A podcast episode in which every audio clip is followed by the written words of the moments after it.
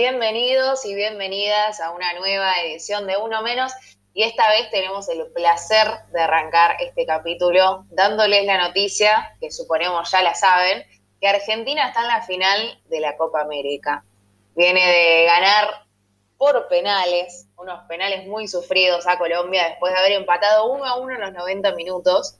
Eso ya lo vamos a estar anticipando en, lo que va del programa, pero también lo que tenemos que decirles, que es lo que también ya intuimos, ya saben, es que espera Brasil.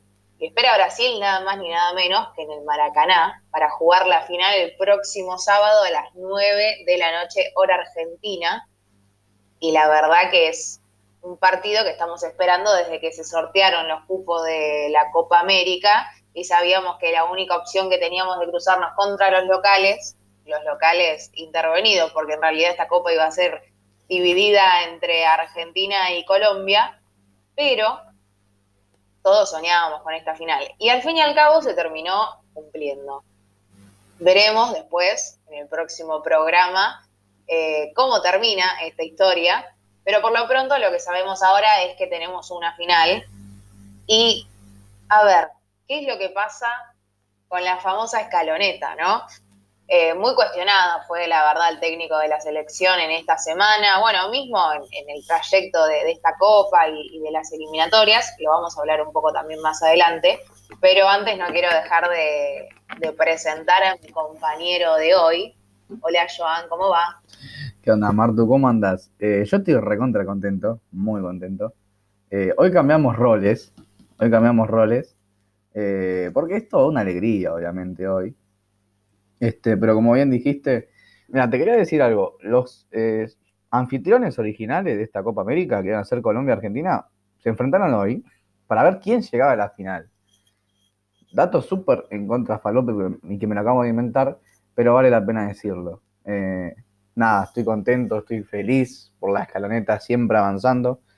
Em, creo que Argentina sacó adelante un partido, creo que el partido más difícil desde que está Scaloni, por cómo había, cómo fue evolucionando Colombia de, las eliminatorias, porque no es el mismo equipo que jugó contra nosotros. Eh, cómo evolucionó Colombia con el juego, con, con los jugadores. Eh, hoy Luis Díaz fue la reencarnación del pibe Valderrama. Eh, hizo todo, hizo el gol. Lo más importante de Colombia fue por Luis Díaz. Eh, no le quiero sacar mérito a, los otros jugadores, pero hoy Luis Díaz, eh, si ganaba el partido Colombia, y Luis Díaz iba a ser el principal propulsor de, de, esa victoria. Sí, totalmente. Bueno, ahora vamos a entrar un poco más en lo que fue específicamente el partido de Argentina, independientemente de, los penales, hubieron 90 minutos que si el resultado en, los tiros desde los 11 metros hubiesen sido otros, estaríamos hablando de otro panorama, pero pasaron de todas maneras bastantes cosas para, para poner en cuestión en este partido. Como bueno, les decíamos antes, Brasil está en la final, viene de ganarle 1 a 0 a Perú con gol de Paquetá.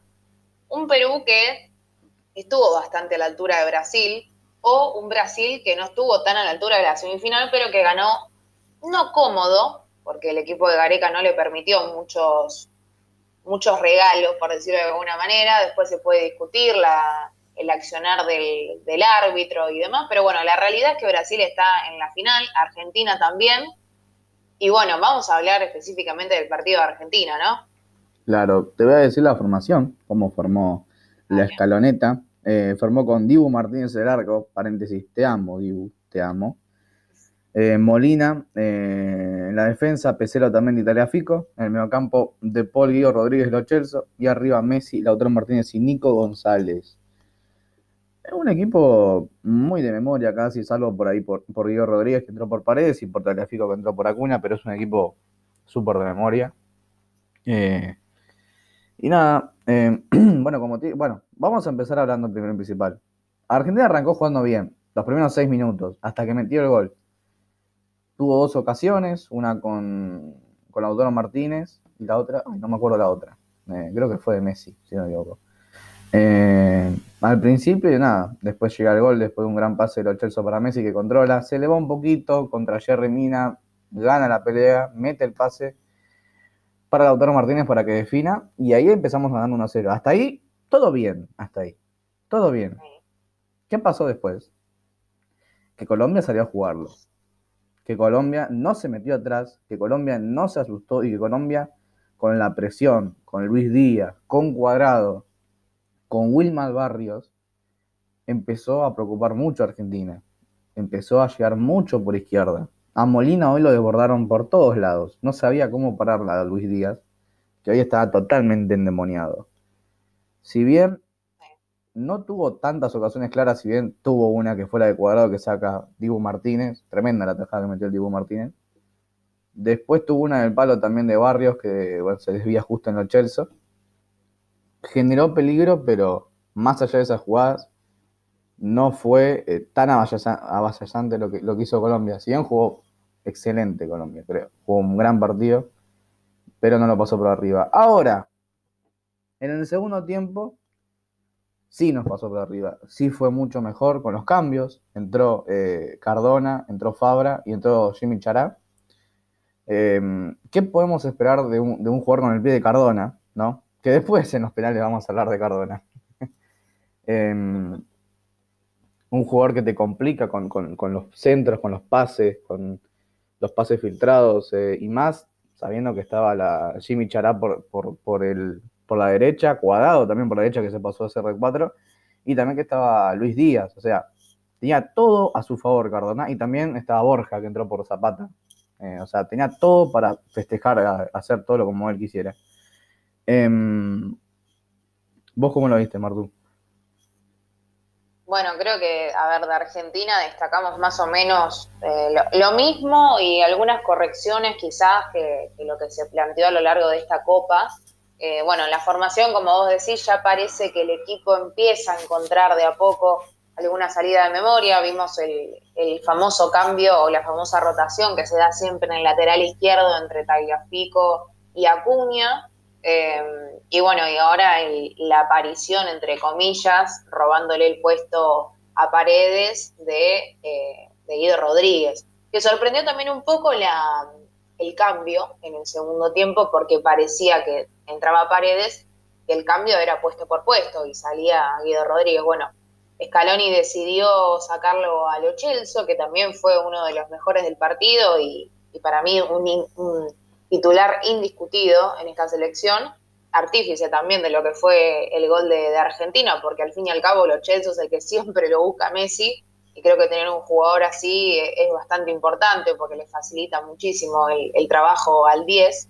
Em, independientemente de eso y, de los cambios, bueno, después también podemos discutir el ingreso de Montiel por Molina. Ay, Dios. Eh, sinceramente, el, el, sector, el sector derecho de Argentina fue casi una autopista para Colombia, porque Se, se, daban cuenta que los espacios quedaban por ahí, De Paul no bajaba tanto, sí lo hacía Guido Rodríguez, que por ahí se encontraba a veces entre Pesela y Otamendi, pero, pero los espacios estaban y Colombia los aprovechó, no, no hace falta más que, agregar después eh, cuando llega el gol, el triple cambio que, que mete en el segundo tiempo Colombia, te da a entender que no jugamos con la misma selección que hace menos de un mes, si no me equivoco, por las eliminatorias, pero que, eh, pero que salió a, ganarlo, porque esto es mata-mata, el que pierde queda afuera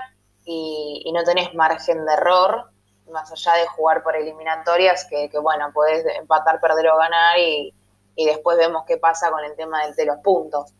Entonces, en este sentido, me parece que Colombia cambió algunas cosas, pero eh, que bueno, quizás con un poco más, hasta, no, no sé si podría haber dado vuelta al partido, pero los últimos minutos para Argentina fueron fatales, tanto en defensa como, como en ataque. La jugada entre Di María y Lautaro, que, sale Ospina del arco, queda el arco solo, uno de los defensores se pone en la línea, termina sacando de la pelota, fue una jugada que puso bastante en vilo a, a, las dos elecciones en realidad. Si no me moría ahí, no, no, no sé cómo sigo vivo. Eh, yo no sé si lo, sentiste vos, yo sentí que Colombia con el gol se tiró un poquito atrás. Porque Argentina... Bueno, lo mismo hizo Argentina. Sí, sí, pero digo, eh, yo creo que si Colombia con el empate y seguía con, ese, con esa Argentina golpeada, y tranquilamente lo podía haber ganado, ¿eh?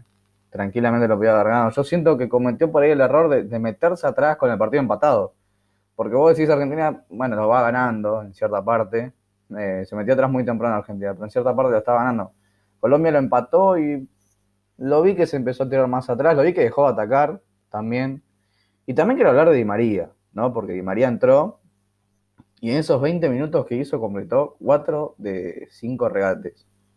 Una locura, una locura el partido de Di María, cómo entró, lo bien que entró, cómo cambió la cara, cómo atacaba a Fabra. Yo decía, ataca a Fabra, ataca a Fabra, porque era el más, más débil que es en Colombia en lo que es la marca, porque Fabra es un excelente atacante, pero es un muy mal defensor, eh, y de hecho lo atacó, de hecho lo pasó, eh, y creo que fue como lo más peligroso que generó Argentina en el segundo tiempo fue por, por, eh, por Di María. también me puede decir el gol errado, no se la tenía que haber pasado a Lautaro, son circunstancias del partido. Yo creo que Lautaro tenía todo el arco para elegir y sin embargo eligió pegar de la arrastrada y la terminó sacando a Último Barrios son cosas que pasan. También tuvimos una de Messi en el palo, que, o oh, casualidad, también pase de María. Eh, no pudo Lautaro en el rebote. Vale, pega a los Chelsea de Paul y la termina sacando un, jugador eh, colombiano. Argentina en el segundo tiempo tuvo chances, por ahí muy de golpe o por ahí muy de sin querer queriendo, pero tuvo. Pero sí en el segundo tiempo al principio Colombia fue muy dominante y fue muy eh, a otra vez voy a decir a Valla Sante, pero sí, fue eso. Y Luis Díaz está totalmente loco, sacado. Y otra cosa que quiero decir, si vos pones a un jugador para que te marque un jugador, trata de que ese jugador te haga esa tarea. Porque si de por sí ya Luis Díaz estaba haciendo un festín con Molina, te hizo el triple festín con lo que fue Montiel. Porque Montiel no lo pudo marcar nunca. También que Luis Díaz estuvo en su noche, pero no lo pudo marcar nunca Montiel. Así que no sé para qué lo puso Montiel, porque era lo mismo tener a Molina. Y no entiendo por qué lo saca los Chelsea tan temprano en todos los partidos. No puedo entender cómo ese muchacho no puede terminar un partido. Si bien entró Paredes y mejoró un poco Guido Rodríguez, que no jugó un gran partido, mejoró un, poquito. Pero no entiendo por qué no puede jugar todos los partidos los Chelsea. No, no, no, me, no me entra en la cabeza si tiene un problema físico, no, no creo, pero no lo veo como para salir tan temprano en todos los partidos, porque no es que sale el minuto 79, no, sale el minuto 65, 50, 60 es como, déjalo un ratito más, déjalo un ratito más. Sí, en ese sentido creo que el cambio quizás era más por De Paul que por, por lo Chelsea mismo, porque aparte obligó, si se quiere, a, a De Paul a tirarse después por el lado izquierdo. Eh, fue, fue un cambio que condicionó bastante a la Argentina, que hizo no, no, no entenderse, y justamente en ese lado, ¿no? en el lado derecho, que era donde donde Colombia más explotaba y bueno, creo que, lo de Díaz era algo más que cantado, fue el que más, el que más buscó y el que terminó encontrando, ¿no? Después, bueno, podemos hablar del pase que, genera Cardona y demás, pero, pero era al que había que marcar. Después, bueno, también tuvo muy buenos minutos cuadrados cuando empezó el partido, mm. creo que el desafío de, de Tagliafico lo, lo puso bastante eh, dentro, dentro de la competencia, por decirlo de alguna manera, porque, porque bueno, tenías que estar a la altura para marcar a un jugador así y que no, no sobrepase, y creo que en ese sentido Tagliafico fue, dentro de los dos laterales, fue el que más eh, contrarrestó a rival. No, sí, yo, mira que te mandó un mensaje al principio dije, va a jugar Tagliafico.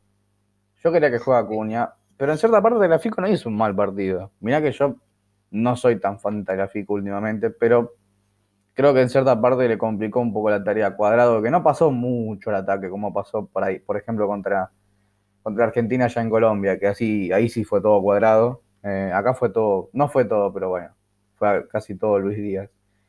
Em, bueno, me quiero meter en los penales. Nos vamos a meter en un terreno en donde muchos habremos llorado.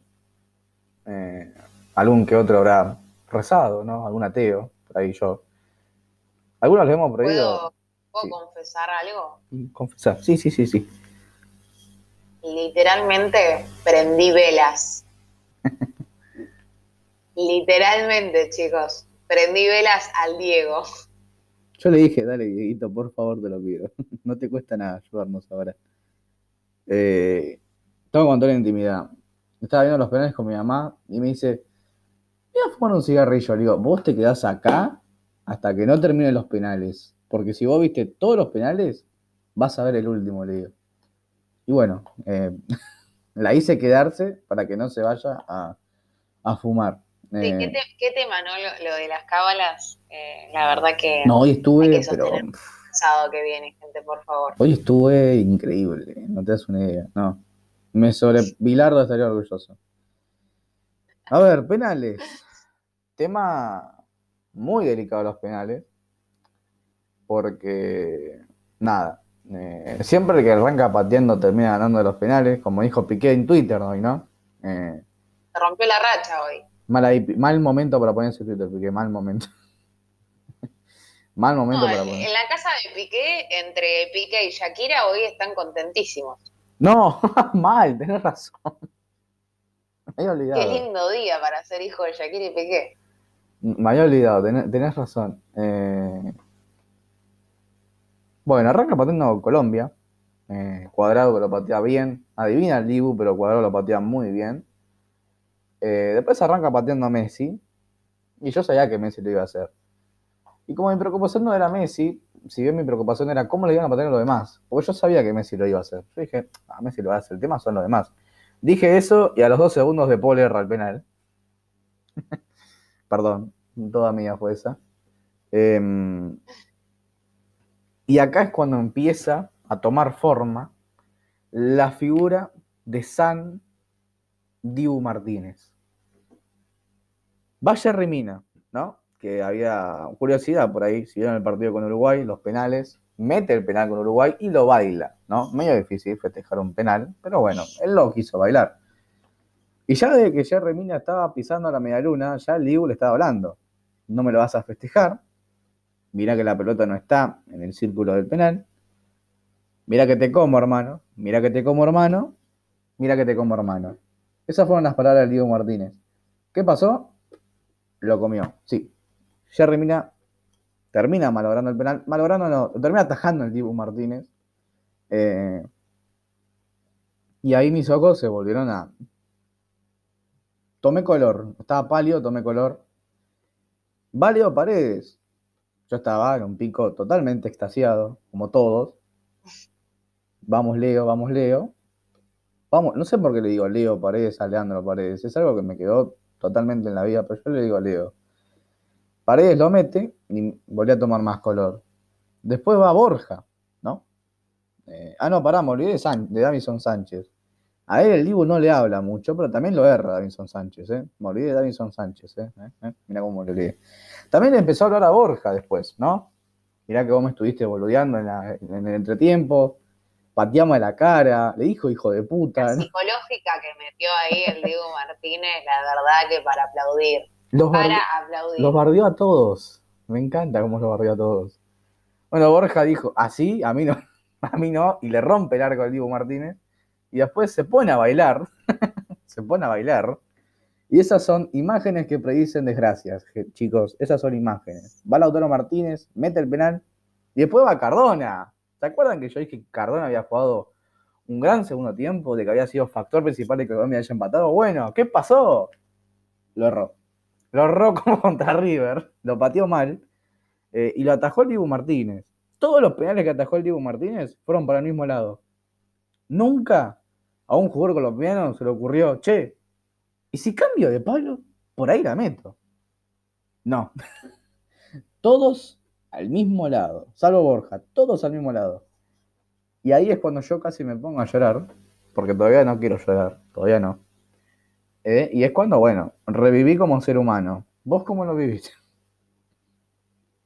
Eh, mira, me da un poquito de vergüenza, la verdad, admitir cómo lo estaba, cómo lo estaba viendo. Si había algún vecino despierto, claramente se despertó. Eh, si había algún vecino dormido, perdón, claramente se despertó.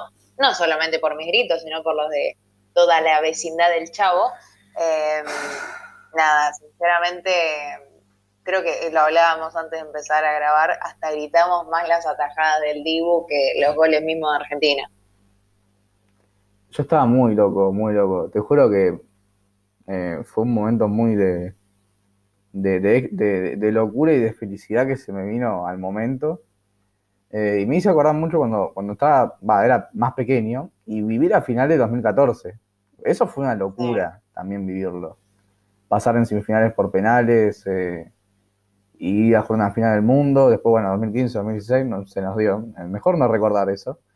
Eh, pero volver a sentir eso, de pasar por penales y ir a una final y estar tan cerca es como hace mucho no lo vivíamos.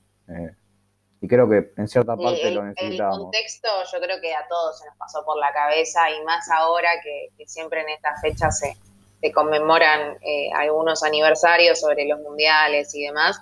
Pero bueno, justo que se den las semifinales, yendo a penales, que nuestro arquero sea la figura atajando, nos, nos da algunos, algunos indicios. Esperemos que la final termine de otra manera, ¿no? Sí, eh, permíteme, dejen de poner las canciones de Aribar no las pongan más, por favor, porque yo creo que llegaron al punto de ser mufas, de que por eso no ganamos nada. No las pongan más. no. ya está, ya me, encanta la canción, pero no las pongan más, ya está. Em, bueno, vamos a hablar un ratito de los que nos quedan al final, nos quedan 10 minutitos. Eh, ¿cómo, te, ¿Cómo jugó Argentina para vos, del 1 al 10? Eh, del 1 al 10, un 7, diciendo muy buena, ¿eh? Estamos contentos, también le voy a poner un 7. 7, o sea, es para un 5, pero 7 por el Diego Martínez. Pero no conforme. Contenta, pero no conforme. O sea, creo que. Creo que lo, que le suma a Argentina fue, fue lo de Diego Martínez. Creo que para mí, en cierta parte, para mí Argentina jugó como jugó para un 5, pero lo que hizo Diego Martínez hace sumar nota y aparte estoy contento, así que le voy a poner un 7. No, claramente que, que puse la, la nota hablando sobre los 90 minutos. Si me hablas de los penales, no me alcanza el 10 para puntuar a lo que hizo Martínez hoy. Sinceramente, eh, increíble. Bueno, eh, hablemos un poquito de la final. Porque, bueno, va a ser bastante picante. Eh, Brasil. Brasil viene de ganarle a, a, Perú, le costó. Le costó ganarle a Perú, le costó ganarle a Chile. Porque tengo la teoría, ah, no la teoría, tengo la teoría, va, Creo que a Brasil, cuando vos le manejás mucho la pelota, mm, se desespera y no sabe qué hacer. Es un equipo que está preparado para jugar con la pelota. El tema es que no está preparado para jugar sin la pelota. No sabe cómo jugar sin la pelota. Y la defensa de Brasil creo que es uno de los puntos más, flojos, más flojos que tiene, la verdad. Eh, porque en medio campo está Casemiro, está Paquetá, está Fred, está, bueno, lo querés poner Neymar, está Neymar. Pero el tema de la defensa de Brasil, y eso que tiene grandes defensores, es como muy delicado. Le costó con Chile, le costó con Perú. Si bien Perú para mí no se, no se le animó tanto como en otros, eh, como para mí, no, salió tan adelante Perú porque también le faltaba Carrillo. Eh, yo creo que si un equipo se le anima bastante y la va a pasar mal. Sí, este, a ver, es, no sé si es complicado de analizar a, a este Brasil, si nos ponemos a comparar con lo que fue la última Copa América, que la jugaron sin Neymar y con otro equipo, después podemos hacer paralelismos o compararlo, eh, entiendo que sí, este equipo es un poco más Neymar dependiente, si se quiere. Yo creo que una de las claves es inhibir a Neymar, inhibir a Paquetá, que es su socio por excelencia. Eh, de todas maneras, eh, a Brasil lo complicás bastante cuando le sacás la pelota. Cuando Brasil no tiene el control de la, de la pelota y, lo obligás a, a, que, a que defienda, es cuando más rédito le podés sacar vos a tu juego. Que es un poco lo que hizo Ecuador en el último partido de, mm. fase de grupos, independientemente de que eh, Brasil jugó con un equipo suplente a lo que iba. Eh, Ecuador lo que intentó fue todo el tiempo sacarle la pelota a Brasil, porque sabemos que su juego se, caracteriza por tener siempre la pelota pegada al piso, por intentar controlar eh, mediante algunos pases, algunos pases que, rompan líneas. No suele jugar mucho al pelotazo, salvo alguna que otra jugada aislada, pero su idea de juego más o menos ya sabemos cómo es, el famoso juego bonito. Em, independientemente de eso, creo que es un Brasil un poco más accesible y que Argentina, si corrige algunas fallas en defensa, ya sean los espacios que... ¿sí? Volvé Cuti, por favor, lo vuelvo. Cosa, ¿no? Lo extraño un montón. No te das una idea de cómo lo extraño.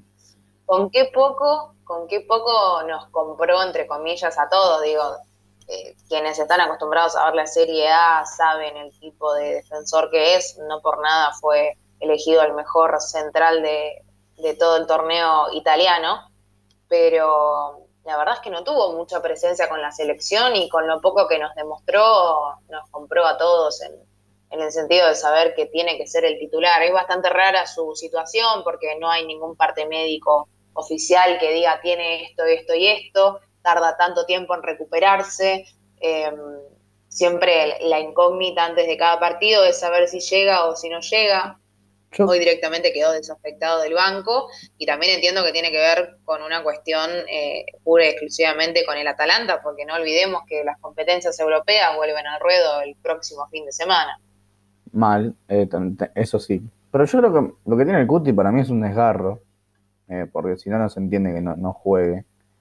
Em, no, yo creo que, perdón, y ya para cerrar el tema de, Cuti por mi parte, em, creo que se especuló mucho con el llegar a la final y el cuidarlo para, mm. para un hipotético último partido. Eso también, eh, yo lo infiltro, me importa tres pelotas el Atalanta, lo infiltro y después sí, si quiere llegar roto, que llegue. El tema del Cuti Romero es, es, sencillamente porque de los que están jugando no convence ninguno. A mí no me convence Pesela, no me convence Otamendi, no me convenció Martínez Cuarta, igual no jugó ningún partido, pero no me convence tampoco Martínez Cuarta para ponerlo. No, no lo pondría tampoco a Lisandro Martínez ahora a jugar una final. Me parece que no es, el lugar indicado para, para poner a Lisandro Martínez.